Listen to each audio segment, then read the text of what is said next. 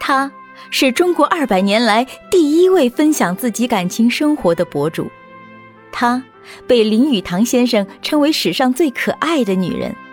这是一部经世流传的爱情故事，被读者盛赞为最理想的婚姻的样子。究竟是怎样的一段朴实动人的感情经历？欢迎收听沈复著作、艾茉莉演播的晚清自传体散文联播《浮生六记》白话版。野趣三，吴江人士钱师竹病逝。家父跟其颇有交情，因家父远在会稽府，一时半会儿赶不回来，便写信给我，让我替他前去凭吊。云私地下同我说，去吴江必定要经过太湖，我真想跟你一起去看看，长长见识。我对他说，我正在想一个人走多无聊呢，如果你跟我一起去就好了。不过。找不到理由跟母亲说呀。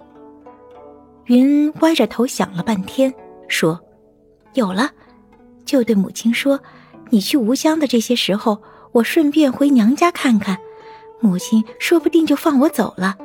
你先在船上等我，我晚一点再上船。”我听他的主意不错，欢喜不已，说：“好啊，回来的时候就把船停在万年桥下，视月乘凉。”圆你当初在沧浪亭说要随湖畅游的愿望。第二天清早，趁天气还凉快，我带着一个仆人先到胥江渡口登船。等了一会儿，云果然尾随而至。船出发，过了虎啸桥，湖面就渐渐地开阔起来。只见水面上风帆点点，沙鸥飞翔，水天成一色，空阔无垠。云不可置信地惊叹道：“这就是太湖吗？真是宽阔浩瀚啊！想到很多女人终身待在闺阁中，一辈子见不到外面的天地，而我今天却看到了，实在不枉此生了。”两人有一搭没一搭的聊天，不知不觉见岸边杨柳依依，原来吴江已经到了。随后，我即刻登岸去钱家拜祭，刘云在船上等我。我赶到钱家，迅速办妥，匆匆赶回。回到码头，却见船里一个人都没有。我心急如焚，怕云出事，拉住划船的问他：“人呢？”划船的指着桥边一处柳树下说：“没见到在那边看鱼鹰捕鱼呢。”我顺着他手指的方向回头看。看到云和船家女正站在岸边不远的树荫下，心中一块石头落定。我慢慢地走到云身边，见他香汗淋漓，斜靠着船家女，出神地看着水里的鱼鹰扑腾。我突地拍了一下他的肩膀，他吓了一大跳，转过头来看到是我，笑逐颜开。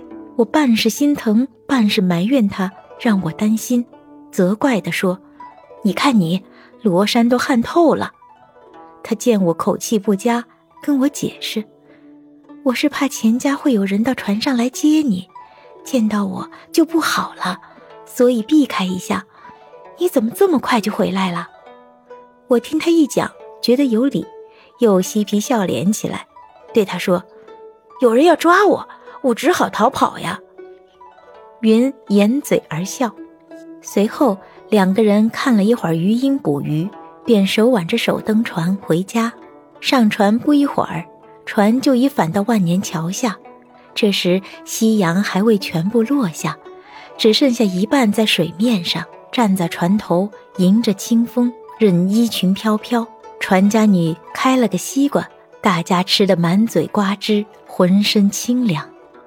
又过了一会儿，先是晚霞满天。